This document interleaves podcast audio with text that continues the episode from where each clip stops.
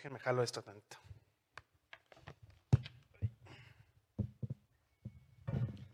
¿Qué tal el frío? Eh? Y aquí, además, que hace como el, se hace frío afuera, que hace más frío todavía. Oigan, este, pues como bien dijo Beto, ya hablamos de qué es la misericordia, qué es el amor.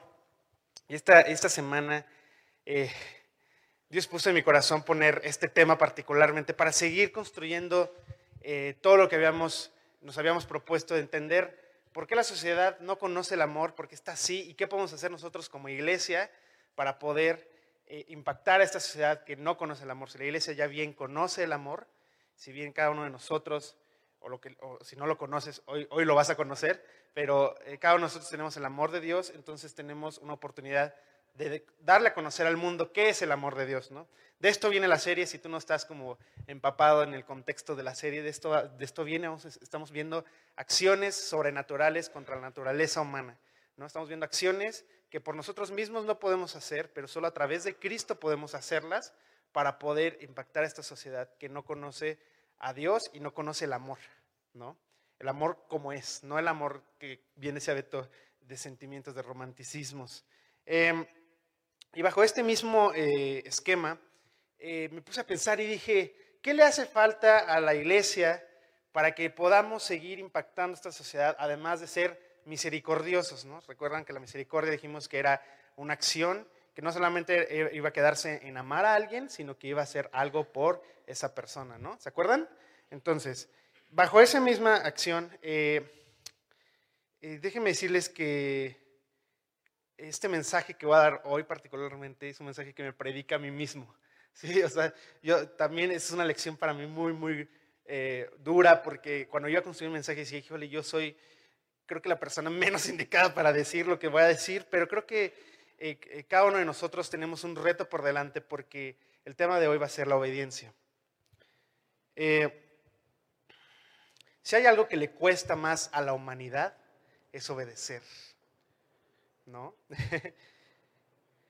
o, sea, si, no, o sea, tú piensas en obediencia y luego, hace rato dije obediencia, ah, estábamos en la reunión de staff, dije obediencia y escuché voces ahí por ahí el fondo diciendo, ay, sí, o sea, como de que, hijo, ese tema no, no, no me lo toquen, por favor. Y vamos a hablar acerca de que finalmente la obediencia tiene algo que ver con el amor. Entonces, ¿Cómo? ¿Cómo que la obediencia tiene algo que ver con el amor? Vamos a ir descubriendo hoy un mensaje que Dios preparó para ustedes y eh, yo estoy muy contento.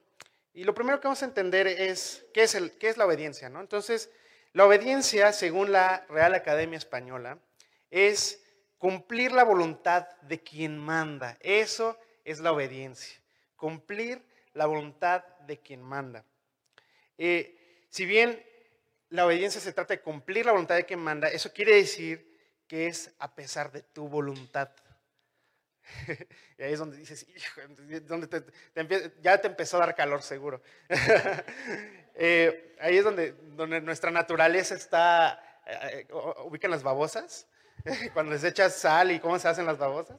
No hagan eso, por favor. Eh, así se hace nuestra naturaleza, ¿no? Entonces, la obediencia es un acto voluntario individual, pero que todos somos capaces de hacer, ¿no? Todos, absolutamente todos somos capaces de obedecer, sin excepción. Sin embargo, eh, la obediencia es, em, es un acto complejo que realmente difícilmente realizamos, ¿no? Es algo que, eh, como, como es contra mi voluntad a veces o a favor de mi voluntad, hay que entender bien qué es la obediencia. Y para mí hay tres tipos de obediencia. Vamos a ver tres tipos de obediencia, ¿va? Y, no, y ni siquiera me voy a meter en cada tipo, simplemente quiero explicarles qué tipos de obediencia hay. Para mí hay tres. La primera es la obediencia egoísta, ¿no? Esa obediencia egoísta, porque, ay, ¿cómo que hay obediencia egoísta? ¿Qué es eso? La obediencia egoísta es cuando la obediencia, cuando, cuando te piden hacer algo, cuando, cuando, cuando, te están pidiendo hacer algo, te parece un castigo, ¿no? Ya, sabes, cuando te piden hacer algo, hijo, no, es algo que tengo que hacer, ¿no? O sea, no quiero hacerlo, pero lo tengo que hacer. La otra es, es algo que me pidieron hacer. Llegas y dices, no, es que esto no lo quiero hacer, pero me lo pidieron hacer. O no sé si te has encontrado en esta asociación de que tengo que hacer esto porque si no me corren, ¿no? Si no, me voy a quedar sin chamba. O, pues, ¿cuándo te has encontrado bajo la, la frase de tengo que hacer esto porque, pues ya que, ¿no? No, no me queda de otra, ni modos, tengo que hacerlo a fuerzas. Y déjame decirte que esta eh, obediencia se hace bajo una actitud incorrecta. Aunque si obedeces en el acto literal, literalmente estás obedeciendo la instrucción que alguien te mandó, eh, esa, esa obediencia la haces con una actitud pues que es incorrecta, ¿no? Una actitud que simplemente lo que hace es que piensa en ti mismo. Eh, obediencia es vacía, ¿no? no o sea, es una obediencia que no, no es plausible, ¿sí me explicó? Es, es, algo que tuviste que hacer y pues ya lo hiciste, ¿no? Pero también esta obediencia es algo eh, que se realiza porque solo piensas en ti. Cuando tú tienes esta actitud, déjame, la próxima vez más bien que tengas esta actitud, piensa que tú estás, que tú estás obedeciendo pensando en ti nada más. ¿Por qué? Porque es que tengo que hacer, o sea, a veces llegamos al punto donde tenemos que decir, oye, esto que tengo que hacer me beneficia. Porque cuando tú haces, tú haces las cosas con esa actitud incorrecta, eh, tú no piensas en la persona que te lo pide, solamente estás pensando en ti. Es que yo no quería, ¿no? Es que yo no, yo no, yo no quería hacer eso. Y constantemente eh, nuestra, nuestra naturaleza es pensar en sí mismo. Entonces decimos, no, pues es que yo preferiría haber ido al partido en vez de venir por las tortillas, ¿no? o en vez de ir por la coca que me mandó mi mamá, pues es que yo quería estar jugando videojuegos. o eh, eh, a veces tu jefe te dice, oye, hazte estos cinco reportes, ¿no? De este mes y tú, no es que yo hubiera preferido avanzar con esta otra cosa de tu trabajo. Déjame decirte que cuando tú tienes esta obediencia egoísta, es una obediencia que solamente piensas en ti, nada más en ti. Eh, eh, pensaba y decía, es que tengo que hacer, a veces tú piensas, ¿esto que tengo que hacer me beneficia? ¿Esto que me pidieron hacer me beneficia? Si no lo hago, ¿me corren? ¿Tengo alguna alternativa que me beneficie a mí? Constantemente estamos pensando en que esa obediencia que voy a hacer, no, a lo mejor no la haces conscientemente, pero la haces y la haces mal, además, ¿no?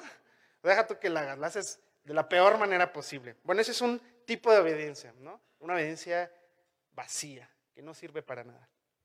La otra es la obediencia consciente. Muchos de nosotros también nos hemos encontrado en eh, obedecer y en esa obediencia es un acto consciente, no solamente estás pensando en ti, sino estás pensando en los demás. Cuando tú te obedeces, seguramente estás encontrado en situaciones donde dices, oye, eh, en vez de es algo que tengo que hacer, es algo que debo hacer. Sí saben la diferencia entre debo y tengo, ¿no? Eh, tengo es más como obligatorio y debo es porque, porque yo decidí tomar la opción de hacer esa, esa cuestión. Seguramente te has encontrado eh, a, lo mejor en situaciones donde tu jefe te dice, oye, eh, vete por los chescos, ¿no? Y tú, sí, yo voy por los chescos, claro, con una actitud súper correcta, ¿no? yo voy por los chescos, claro que sí. ¿Por qué? Porque pues hay chesco para mí y para los demás, ¿no? Claro que sí, esa es, una, esa es una obediencia consciente, una obediencia que dices, oye, estoy pensando en mí y en los demás constantemente. A lo mejor yo voy y obedezco a, quien, el ejemplo que tú quieras, lo haces pensando en que tú vas a ser el beneficiado y además los demás van a ser los, beneficiados. Esos son los actos de obediencia comunes que vive en la humanidad. En realidad no quiero decir que somos, que todos somos obedientes porque es algo difícil de hacer, y cuando lo haces, lo, haces bien, pero aún así lo sigues haciendo pensando en ti mismo. ¿Queda claro así? ¿Sí me siguen? Hasta ahí las dos definiciones de obediencia. Ok. Eh, además, por eso yo ponía el ejemplo hace rato, ¿no? De que si, no lo hago me corren. En este hago, bueno, si lo hago, contribuyo, ¿no? Además. Y, creo que esta obediencia se realiza con una actitud em, consciente de agradar a alguien más, incluso a ti mismo, ¿no?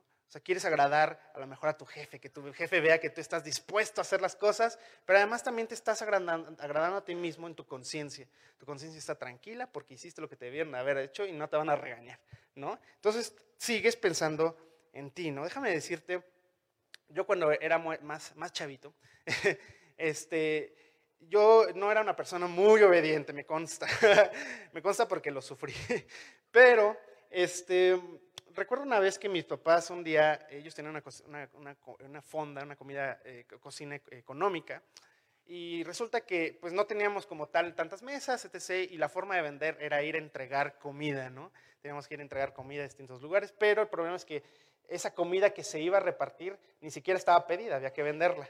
Entonces, eh, había situaciones donde yo estaba así de que no puede ser, o sea, ¿cómo voy a ir a vender yo comida? ¿Sí me explicó? Eh, y no es que yo fuera un príncipe, no, ni siquiera, ni a palacio llegaba. y, y yo decía, no, no lo va a hacer. Y recuerdo muchas veces encontrar una situación donde yo lo que hacía era literalmente agarrar la comida y tirarla a la basura porque no quería hacer eso. Porque me encontraba en esa situación de no voy a permitir hacer esto. ¿no? Y obviamente nunca encontré bendición. Detrás de mis acciones solamente hubo una paz y una, una paz breve, que, que era una paz más bien que no era real, ni siquiera era paz, y había una conciencia que me estaba taladrando todo el tiempo de que y, lo chistoso es que yo era muy hábil y, mis papás no se daban cuenta, porque como daba fiado, pues cargaba las comidas a los demás. No me, orgullezco, no me enorgullezco de esto, pero déjame decirte que todo esto te lo cuento, porque finalmente, si yo hubiera obedecido, probablemente hubiera tenido otro resultado en mi vida. Pero también eh, Dios está usando todo esto con un propósito y ahorita voy a acabar ahí. ¿Va? Ok, ¿cuál es la tercera obediencia? La obediencia que me encanta, es la obediencia sobrenatural, la obediencia a Dios. No es común esta obediencia. Esta obediencia se ve solo en los creyentes. Esta obediencia no sucede, em, eh, o sea, lo que voy es que no sucede tan fácilmente porque incluso siendo creyentes no obedecemos a Dios, ¿no? Podríamos incluso obedecer a Dios teniendo una obediencia consciente, como lo decíamos hace rato, para pensando en mí y pensando en los demás. Pero vamos a ver qué es la obediencia a Dios. Ok, em, ay, se me fue esto. Cuando obedecemos a Dios es un acto consciente de amor en el que piensas primero en Dios y su voluntad sobrenatural que trabaja en ti y en los demás. Si quieres, apúntenlo. Cuando obedecemos a Dios es un acto consciente de amor. Ahí me voy a parar. Consciente de amor. ¿Por qué? porque cuando yo obedezco a Dios es porque amo a Dios. En el que piensas primero en Dios, ¿por qué? Porque quiero agradar a Dios y su voluntad. ¿Por qué? Porque como estoy obedeciendo, estoy haciendo la voluntad de alguien más, que es la de Dios, ¿no? Pero resulta que la voluntad de Dios no es solo su voluntad, sino que es una voluntad sobrenatural. O sea, es una voluntad que, no, solo Él puede producir, no nosotros. Y además, esa voluntad trabaja en mí cuando yo obedezco y trabaja en los demás. Qué increíble obediencia. No es la obediencia común, no es la obediencia que vivimos día a día, es la obediencia a Dios. Cuando, siguiendo los mismos ejemplos, es algo que debo hacer por Cristo. Es algo que puedo hacer por Cristo. Es algo que si hago en mi trabajo, contribuyo a la voluntad de Cristo en mi trabajo. Qué diferencia, ¿no? Ya, ya suena más, eh, eh, algo mucho más profundo, no son nada más a simplemente obedecer. Es algo que quiero hacer para agradar a Cristo. Y una de las mejores formas de contarte esto es contándote una historia de la Biblia. Vamos a abrir Génesis 22. Y vamos a ver una historia que a mí me encanta. Y probablemente muchos de ustedes ya la, ya la conozcan, pero aún así la vamos a estudiar. vamos a ver qué Dios tiene preparado. Eh, capítulo 22, versículo, voy a leer desde el 1. Aconteció después de estas cosas que probó Dios a Abraham y le dijo, Abraham, y él respondió, heme aquí. Esto habla simplemente de que nosotros día a día tenemos una relación con Dios. Y día a día Dios está forjando nuestro carácter. Nunca le has pedido a Dios, Dios, transforma mi vida. ¿Quién de aquí le ha pedido a Dios, Dios, cambia mi vida? Bueno, cuando llega una prueba, ahí está la oportunidad. ya llegó, ah, ¿tú lo, ¿tú lo pediste, ahí está. ¿No? Entonces, a Abraham le llegó el momento de que Dios lo probara. Y, dice, y él respondió, heme aquí, ¿no? Abraham tenía una relación personal con Dios. Y en el 2 dice, y dijo Dios, toma ahora tu hijo, tu único Isaac, a quien amas, y vete a tierra de Moriah, y ofrécelo allí en holocausto sobre uno de los montes que yo te diré. Ok, aquí en este versículo vamos a analizar la instrucción, ¿no? Siempre tenemos, cuando tú obedeces, tú no obedeces a nada, obedeces a una instrucción. La instrucción era, oye, tienes que llevar a tu hijo y tienes que ofrecerlo ahí en holocausto sobre los, unos montes que aparte yo te voy a decir cuáles son, no cualquier monte, son los que yo te voy a decir, ¿no? En una obediencia egoísta, esta instrucción no tiene cabida a la razón porque es la muerte de tu hijo. O sea, en egoísta dices, no, es mi hijo. ¿Cómo crees? ¿No? En una obediencia consciente, esta instrucción tampoco tiene cabida porque no es mi hijo y además es mi hijo. ¿Sí? O sea, me afecta a mí y le afecta a él. No voy a obedecer eso. Pero en la obediencia a Dios, esta instrucción sí tiene cabida porque cuando conoces a Cristo, confías en su sobrenatural voluntad y propósito en ti y en tu hijo a quien más amas. ¿Qué diferencia es obedecer a Dios que simplemente obedecer?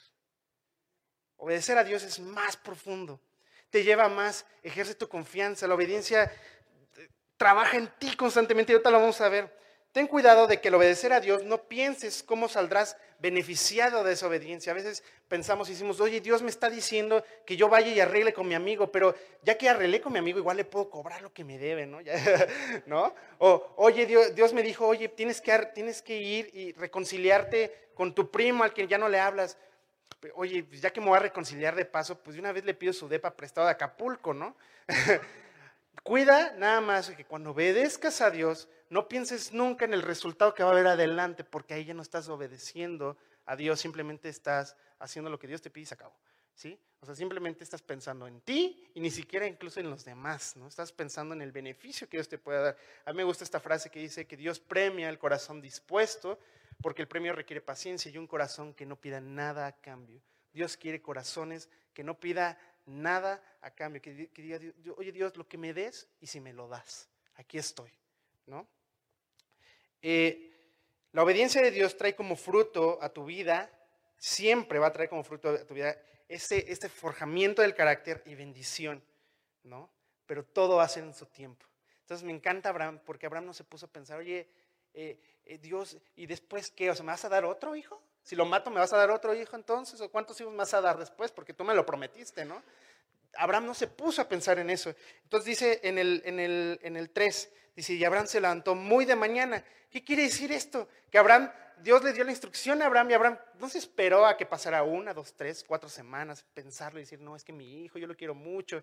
No, él dijo que muy de mañana se levantó y en, enalbardó su asno y tomó consigo dos siervos suyos, a Isaac su hijo, y cortó leña para el holocausto y se levantó y fue al lugar que Dios le dijo. Déjame decirte que cuando decides obedecer, no hay cabida a los retrasos, ¿no? Cuando tú obedeces, no tienes que postergar la instrucción. Una instrucción dada por Dios, piensas postergarla. ¿Qué le pasó a Jonás? Cuando Dios le dijo, oye, tienes que ir a Nínive y Jonás se fue para otro lado, terminó en el fondo de un pez. No creo que quieras estar ahí en algún momento de tu vida, ¿no? Abraham dijo, ¿sabes qué? No, yo, yo, yo, yo sí sé quién es Dios y no se anda con, con, rodeos, ¿no? Entonces mejor me levanto de mañanita, preparo todo y preparo todo listo para obedecerlo. Ahí todavía no lo había obedecido. Simplemente iba camino a obedecer la instrucción de Dios, pero todavía no lo había obedecido. Y muchas veces nosotros tenemos que vivir así, tenemos que decir, oye, tengo que obedecer a Dios, pero para obedecer a Dios tengo que ir caminando hacia la obediencia que voy a realizar, ¿no? Eh, Abraham ya había además tenido experiencias terribles de desobediencia. Dios le había dicho, oye, te voy a dar una descendencia y va y se mete con, una chava y tiene otro hijo y es un desastre que hasta hoy sigue, ¿no? Eh, bueno, no sé si es un desastre, pero bueno, el, tema es que terminó mal y las consecuencias hasta hoy están mal, ¿no? Eh, y, la verdad es que pues él ya sabía también que pues si no lo hacía, pues probablemente las consecuencias iban a ser muy mala onda. Entonces dijo, mejor me levanto de mañana, no vaya a ser que, vaya a pasar algo este, diferente, ¿no? Y también no debemos esperar a que nuestra obediencia a Dios sea fácil, ¿no? Ay, es que Dios me pidió que esto sea, esto es, lo que Dios me pidió está muy complicado. Mejor me espero a que las cosas se alivianen con mi primo, ¿no? Tantito. Igual lo puedo ir tratando y, este, lo invito a ver un partido de las chivas y a ver qué pasa, ¿no? Pues no, o sea, o sea, finalmente la obediencia de Dios, por eso es obediencia a Dios. Finalmente, a través de la obediencia, ¿qué dijimos que hacía? Iba trabajando nuestro carácter. Y dice, a mí me gusta decir que tomemos el toro por los cuernos. Si Dios te pide algo, ya, o sea, afronta lo que Dios te está pidiendo. A veces nos, quedamos ahí diciendo, oye, este, eh, esto me cuesta mucho trabajo. ¿no? Mira, lo más fácil que puede pasar es aplanar tu orgullo. literalmente. Es decir, ¿sabes qué? Pues no soy nada. A mí me encanta mi versículo favorito de la Biblia, Job 35.5, que dice eh, que los cielos son más altos que tú, ¿no? Y me encanta pensar que no soy nada y por lo tanto mi orgullo, por más grande que esté, no soy nada. Entonces, si quieres un día aplanar tu orgullo, piensa en que no eres nada y eh, lee Job 35.5 y, y, en ese sentido vas a ver que eh, no es que no seas nada, sino simplemente que en comparación con la grandeza de la creación de Dios y su amor, tú eres una persona que se está agrandando por nada. Y, y, aún siendo más grande tu orgullo, nunca vas a alcanzar la, grandeza de la creación y el amor de Dios. Entonces, es mejor que tomes el toro por los cuernos y digas, ¿sabes qué? Dios, mejor tú trabaja en mi vida. Más fácil. Cuatro, eh, el camino de Abraham. Al tercer día alzó Abraham sus ojos y vio el lugar de lejos. Entonces imagino ahí Abraham caminando y de repente, ching, ya, ahí está el lugar donde tengo que obedecer, ¿no? ¿No te ha pasado que cuando tienes que pedirle perdón a alguien, estás súper nervioso porque ya estás a punto de verte con esa persona a la cual tienes que bajar la cabeza y pedirle perdón? A mí me pasó muchas veces cuando yo era más chavo. Ahora Dios me ha enseñado a, pedir perdón mucho más fácil, pero cuando yo era más niño era así de que estaba con los nervios de que mi mamá me decía, oye, Job, tienes que ir a pedir perdón a este chico porque le hiciste esto, ¿no? Entonces yo decía, mamá, pero si él me pegó primero, ¿no? y cuando llegabas te acercabas y decías, pues perdón, ¿no? Seguramente han pasado por esa situación en su vida, todos, no, no digan que no. Y, y, justo antes, en ese proceso antes de llegar a pedir perdón, es donde más nervioso te sientes, ¿no? Entonces imagino a Abraham en este pasaje diciendo, oye, está la, o sea, el monte que Dios me dijo. Y, y, y además dice que entonces le dijo a sus siervos, esperad aquí con el asno y yo y el muchacho iremos hasta allí. Además le tengo que decir a esos cuates que me esperen porque no me van a ver ahí. O sea, no, no puedo, o sea, me tengo que llevar solamente a mi hijo a hacer este holocausto, ¿no? Y dice, eh, y yo y el muchacho iremos hasta allí y adoraremos y volveremos a vosotros. Y tomó Abraham la leña del holocausto y la puso sobre su hijo Isaac. O sea, además de ver el monte, todavía tenía que hacer ese acto de ponerle sobre Isaac pues el, la, madera en la cual iba a ser el sacrificado, ¿no? Entonces era así como, él estaba en un proceso de no de, es, o sea, estaba en un proceso de como decir, híjole, esto me está costando, pero aún así voy a obedecer, ¿no? O sea, esto me, me, me, está costando el amor que yo tengo con mi hijo y lo tengo que hacer, lo, lo, voy a hacer, perdón, porque amo a Dios, porque confío en Dios. Abraham es el padre de la fe, ¿se acuerdan? Entonces Abraham confiaba en Dios y decía, bueno, Dios, pues tú me pediste hacer eso, lo voy a hacer, ¿no? Y, y, y, por más duro que me parezca ponerle a mi hijo la madera donde voy a quemarlo, de modos, pero, pero yo creo que Dios tiene un plan mejor, ¿no? ¿Qué diferencia, no? Obedecer a Dios que obedecer normalmente. Dice que él tomó en su mano el fuego y el cuchillo y fueron ambos juntos. El camino hacia la obediencia a Dios es un camino que requiere de entrega constante. Ese camino hasta llegar al punto de la obediencia, ahí es donde Dios, mira, saca la alejadora, alejar, ¿sí? Alejar corazones, alejar carácter, alejar todo lo que no quieres entregar, alejar todo lo que en tu, en tu orgullo, en tu eh, eh, autosuficiencia, en lo que tú quieras, en lo todo tú, Dios está trabajando. Por eso Dios te está diciendo, haz esto porque el camino allá es el que realmente va a obrar Dios. ¿sí? Entonces, eh, dice, que requiere entrega constante y confianza en Dios. No es fácil, pero es posible. Y imagínate que Abraham además caminó 80 kilómetros desde donde él estaba hasta el monte Moria. Creo que estaba en Berseba, estaba en Berseba, sí. Estaba en Berseba hasta Moria, eran 80 kilómetros de caminar al llegar hasta este lugar. Entonces imagínate que eran 80 kilómetros de caminar al lado de la persona a la cual tenía que sacrificar. Ahora imagínate tú estar cinco minutos con la persona que más te cae mal, ¿no? Entonces, a, lo que hoy es, tu obediencia es, oye, tienes que amarlo, ¿no? Entonces tú dices, pero Dios me cae súper mal, ¿qué hago? Entonces, ahí es donde Dios empieza a trabajar y empieza a producir, en este ejemplo, amor por esa persona. Eh, cuando obedeces a Dios, Él constantemente está trabajando en cada área de tu vida. Nueve. Y cuando llegaron al lugar que Dios le había dicho, edificó allí Abraham un altar y compuso la leña y ató a Isaac su hijo y lo puso en el altar sobre la leña. Entonces ahí ves a Abraham haciendo todos los requerimientos para poder hacer el holocausto. Dice el 10, extendió a Abraham su mano y tomó el cuchillo para degollar a su hijo. Y en ese momento él ya estaba obedeciendo a Dios. ¿Le costó? Sí. ¿Cuánto? Todo. Pero ya estaba obedeciendo a Dios. Y la bendición vino inmediata. La bendición de Dios vino automáticamente porque dice que, dice que él extendió el cuchillo para degollar a su, a su hijo y entonces dijo Dios, eh, perdón, entonces el ángel de Jehová le dio voces desde el cielo y dijo, Abraham, Abraham, y él respondió, heme aquí. Entonces dijo, ¿cómo? Si ya lo iba a hacer Dios, ¿no? O sea, ya, ya, estaba aquí a punto de hacer lo que me pediste que hiciera. Y dijo, no extiendas tu mano sobre el muchacho ni le hagas nada, porque yo conozco que temes a Dios, por cuanto no me rehusaste a tu hijo, tu único.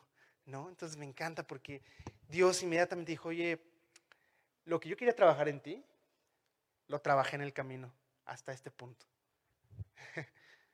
No era necesario, simplemente quería trabajar en tu vida. Y la única forma de trabajar en tu vida era de esa manera.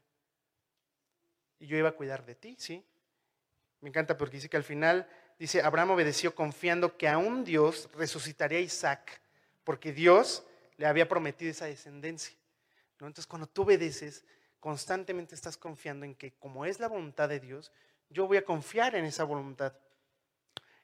Y al final de la obediencia viene bendición y una vida edificada y transformada. Abraham fue aún mucho más una persona de fe, una persona que creía en Dios, una persona que profundizaba en su relación con Dios, en su fe en Dios. Y ese tipo de situaciones lo llevaron a ser esa persona, ¿no?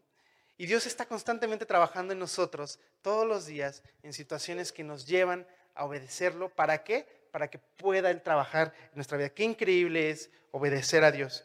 Dice que Abraham, eh, perdón, su fe en Dios creció más, su carácter creció más, su descendencia creció más y su hijo, su hijo, imagínate qué increíble además, ustedes como algunos que son aquí papás, qué increíble ver que Isaac vio a un padre obediente a Dios, ¿no?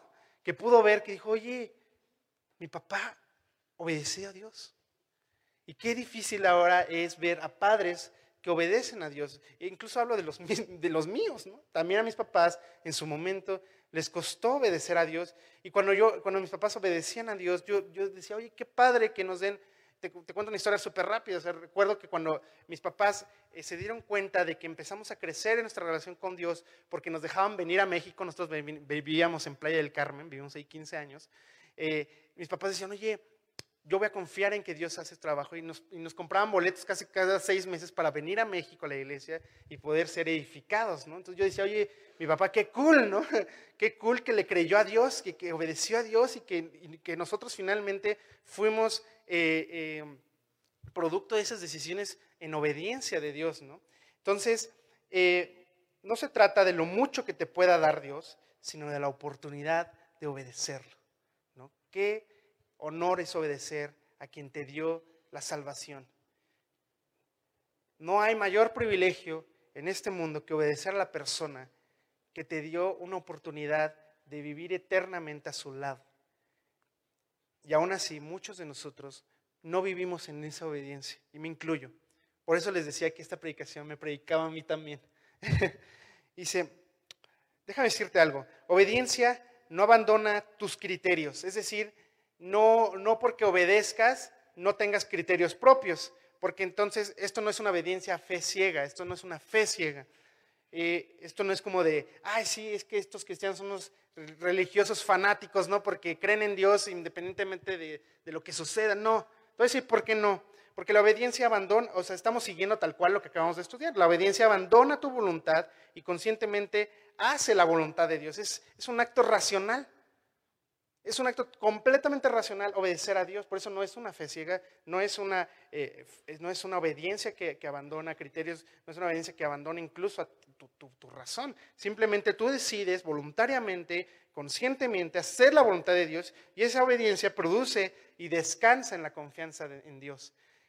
Qué, increíble, ¿no? Porque podemos obedecer no, no religiosamente, no pensando en que, ay, sí, yo creo en Dios y, tengo que hacerlo. No, la, la religión hace de Dios algo que tienes que hacer. Pero la relación con Dios es algo que puedes hacer y que tú voluntariamente haces. Por eso es increíble tener una relación personal con Dios, porque tú decides cómo, cómo, cómo vivir tu vida al lado de Cristo. Y de ti va a depender si es profunda, si es superficial, o en qué parte está tu relación con Dios. Entonces, oye, hijo, ¿qué tiene todo esto que me acabas de decir que ver con el amor? ¿No? O sea, ¿qué tiene que ver la obediencia con el amor? Y déjame decirte que bajo nuestra frase, podemos poner la frase, una sociedad que no conoció el amor y la iglesia que no pudo amar. ¿Se acuerdan de esta frase? Es la frase que vimos en el primer, eh, el primer episodio. Una sociedad que no conoció el amor y la iglesia que no pudo amar. Déjame decirte que la obediencia es amor. ¿Por qué? Te voy a contar otra historia. Justamente aquí está Daniel Joas. Una vez, Daniel Joas eh, está ahí eh, con su papá en Colima y su papá se llama Francisco Joa, le dicen de cariño Panquico. Espero que no se ofenda. que sea misericordioso conmigo. Su papá, un día le preguntaron, oye Panquico, oye Francisco, este, ¿qué podemos hacer para ayudar a la iglesia de Colima? ¿no? Le preguntaron. Y me encantó la respuesta que dio Panquico y dijo, vivir para Cristo. Es lo único que puedes hacer, vivir para Cristo. Y eso me encantó. Te voy a decir por qué. Porque la obediencia da testimonio de Cristo. Vamos a leer 1 Pedro 3, 15 al 16. Este versículo lo leímos la semana pasada, pero vamos a leerlo y le vamos a agregar el 16. Ah, dice, sino santificad a Dios, el Señor, en vuestros corazones, y estad siempre preparados para presentar defensa con mansedumbre. ¿Se acuerda que hablábamos de decir, oye, la misericordia nos prepara para poderle hablar a los demás a Cristo? Y reverencia ante todos los que os demande razón de la esperanza. O sea, cualquier persona que diga, oye, ¿tú por qué eres tan bueno conmigo? Entonces tú vas a decir, ah, es que fíjate que Cristo cambió mi vida. Y me encanta el 16, dice, teniendo buena conciencia. Y ahí es donde va la parte tenebrosa. Dice, para que en lo que murmuran de vosotros, para en lo que murmuran de vosotros como de malhechores, sean avergonzados los que calumnian vuestra buena conducta en Cristo. Déjame decirte que vivimos en una sociedad que está diciendo que los cristianos son lo peor de este mundo. Y no por creer en Dios, sino porque, por lo que hacen los cristianos. Vivimos actualmente en ese versículo. Muchos de nosotros, ahora ya no, o sea, antes tú podías decir, oye, es que yo soy cristiano, y ah, pues bueno, este cuate puede ser confiable, es un hombre de fe, es una persona. No, ahora tú llegas y dices, es que soy cristiano, no, es que los cristianos son bien bárbaros. Yo conozco una prima que se divorció y era cristiana, ¿no? Ya sabes, cosas así. Entonces los, todo el mundo está diciendo que los cristianos son la peor persona de ese planeta. Pero ¿sabes por qué? Porque no hay creyentes obedientes.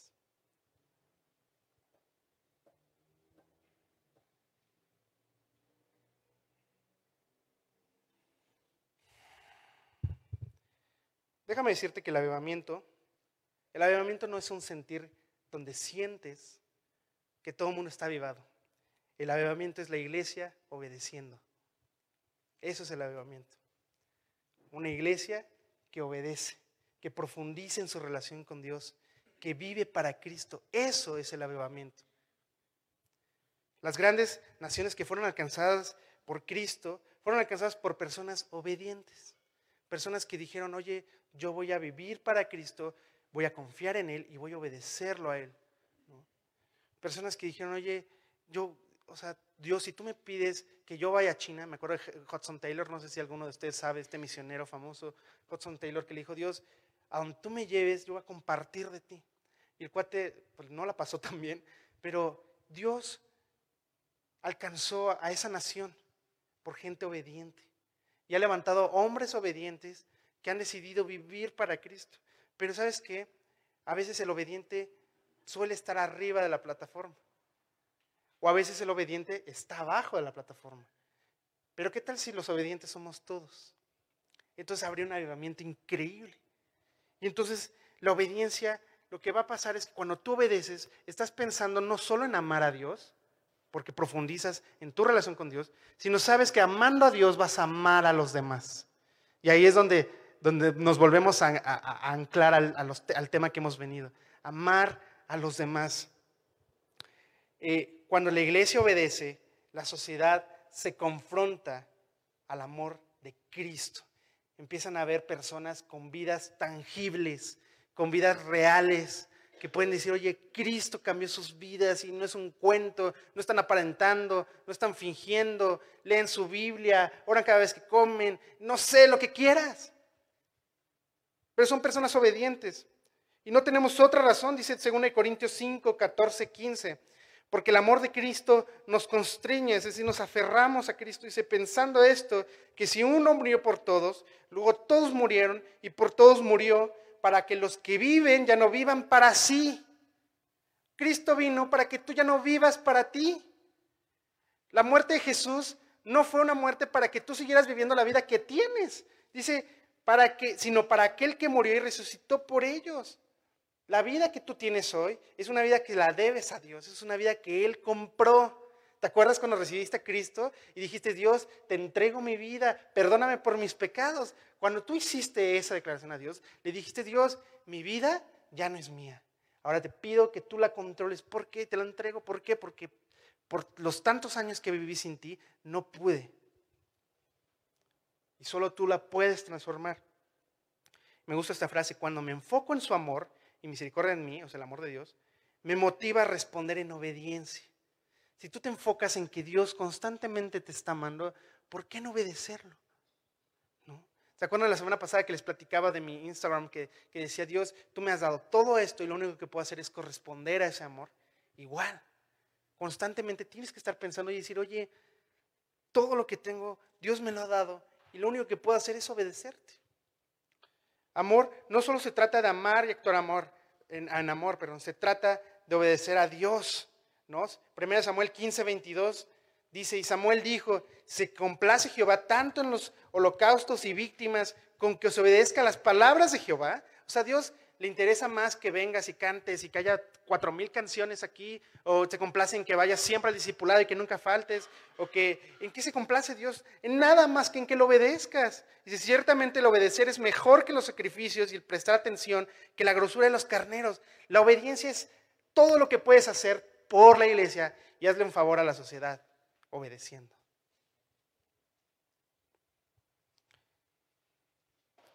Podrás hacer mucho, aportar mucho, cantar a mucho, cantar mucho, pero si no obedeces a Dios, de nada sirve. Dios nos llama a amarlo obedeciéndolo. ¿no? Me encanta porque, porque no solamente cuando obedeces a Dios, estás amando a Dios, sino estás amando a los demás. Eh, me gusta este pasaje, Juan 14, 15. Dice, estaba Jesús y decía, si me amáis, si realmente me amas, guarda mis mandamientos. Tú que no, no, estemos como Pedro, ¿no? A veces Pedro le decía, Dios, es que yo soy el primero en la fila, ¿no? Tú dijiste que podía estar a tu lado derecha, yo también quiero estar ahí. No. Y dice, bueno, ¿quieres?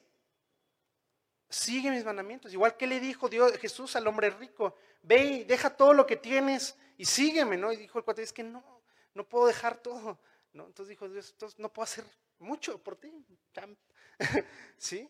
O sea, nosotros estamos llamados a amar a Dios y aguardando sus mandamientos. Dice Juan 14, eh, 21, el que tiene mis mandamientos y los guarda, ese es el que me ama, y el que me ama será amado por mi Padre, y yo lo amaré y me manifestaré a él. Dios, cuando tú amas a Dios y guardas sus mandamientos, profundizas en su palabra, Dios constantemente te está cubriendo en su amor. Y, me encanta porque no es solo amar a las personas, es amar a Dios. ¿Qué tengo que hacer para amar a las personas? Amar a Dios. ¿Cómo? Profundizando en mi relación con Él. Obedecer a Dios para amar a las personas. Cuando vivimos en comunión y obediencia a la palabra, podemos amar mucho más fácil a los demás. ¿Por qué? Porque cuando tú estás cerca del Padre, tienes el corazón del Padre.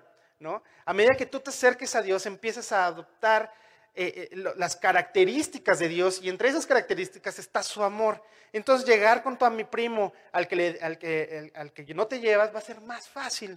Obedecer a Dios va a ser más fácil. Ir con el cuate que te cae mal va a ser más fácil. Todo va a ser más fácil. Pero eso va a depender de que tanto profundizas en tu relación con Dios y que tanto lo obedeces. Primera Juan 2.5 que guarda su palabra, en este verdaderamente el amor de Dios se ha perfeccionado Por eso sabemos que está en Él. ¿Cómo sé que una persona vive en el amor de Dios y obedeciendo a Dios? Pues simplemente en que, está, en que ese amor se ha perfeccionado en Él. Es una persona que, que es, emana casi amor. Tú dices, este cuate es de otro planeta, ¿no? O sea, ¿cómo sé que esa persona vive para Cristo? Con sus actos.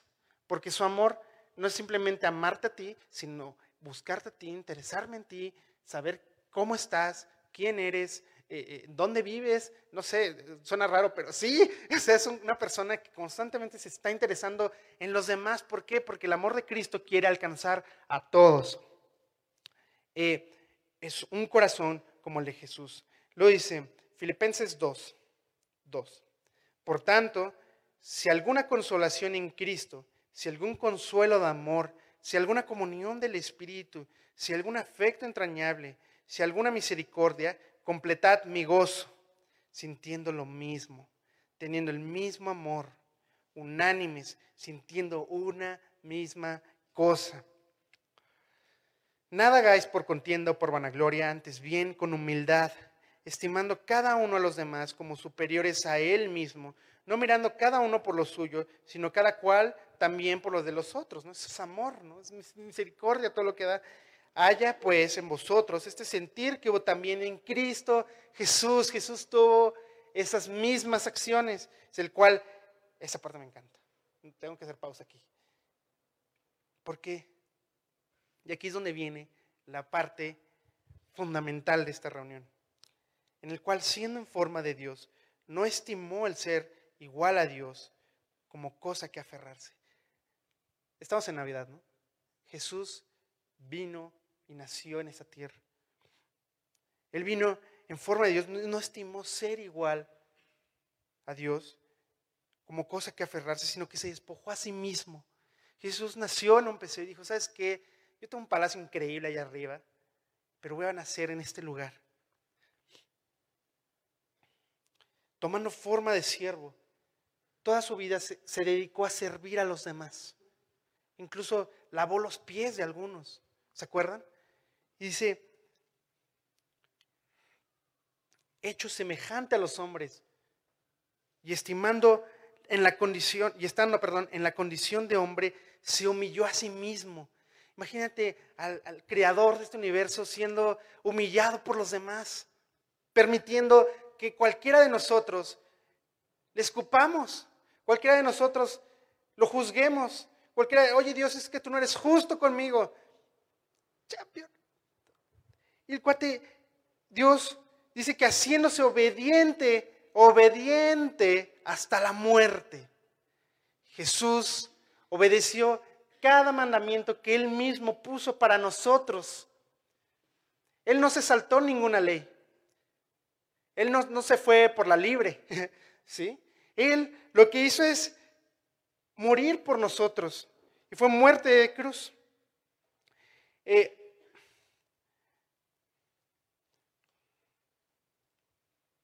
Dios vivió una vida de obediencia constante. Incluso te voy a mencionar un pasaje. Resulta que Jesús estaba a punto de morir, a punto de culminar la obediencia. ¿Se acuerdan como Abraham? vio el monte de lejos, Jesús estaba a horas de morir. Y sabes qué? Estaba con un dolor interno.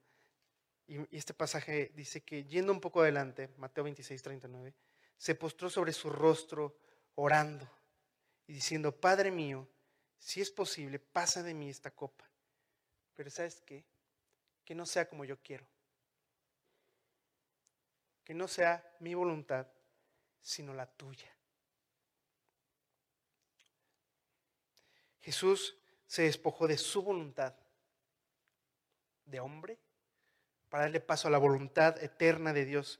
Cuando Jesús murió en la cruz no estaba pensando en, Dios, tú quieres amor, ¿por qué me haces esto? ¿No? Él lo que pensaba es, Dios, tú quieres amor, por amor voy a hacer esto. Y Dios murió en obediencia en la cruz ¿Por qué no obedecer a la persona que murió por nosotros en la cruz? Dime si la obediencia no es amor. Yo digo de broma y a la vez en serio. Esta Navidad, Regálale a tu familia obedecer a Dios.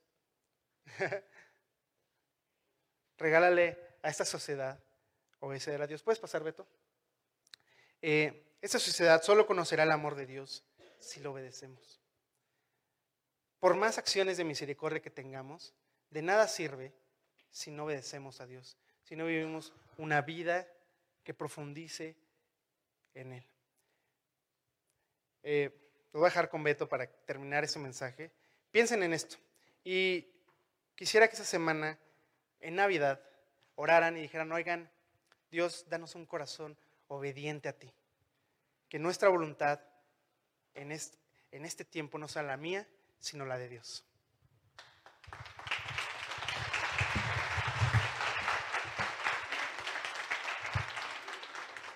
Y el capítulo 15 del Evangelio de Juan en el versículo 12 dice, este es mi mandamiento, que os améis unos a otros como yo os he amado. Nadie tiene mayor amor que este, que uno ponga su vida por sus amigos. Vosotros sois mis amigos si hacéis lo que yo os mando. Y la semana pasada comentábamos estos dos eh, referentes en la Biblia que eran David y hoy Abraham. Uno, un hombre conforme al corazón de Dios y el otro el que fue llamado el amigo de Dios. Pero quiero decirte algo. Eh, como bien lo decía Job, esta época estamos muy cerca de la Navidad. Celebramos, todo el mundo sabe que se celebra en todo el mundo. Todo el mundo sabe que hace dos mil años algo pasó y que se celebra el 24 y el 25 de diciembre, aunque no sea la fecha exacta. Pero quiero decirte una cosa.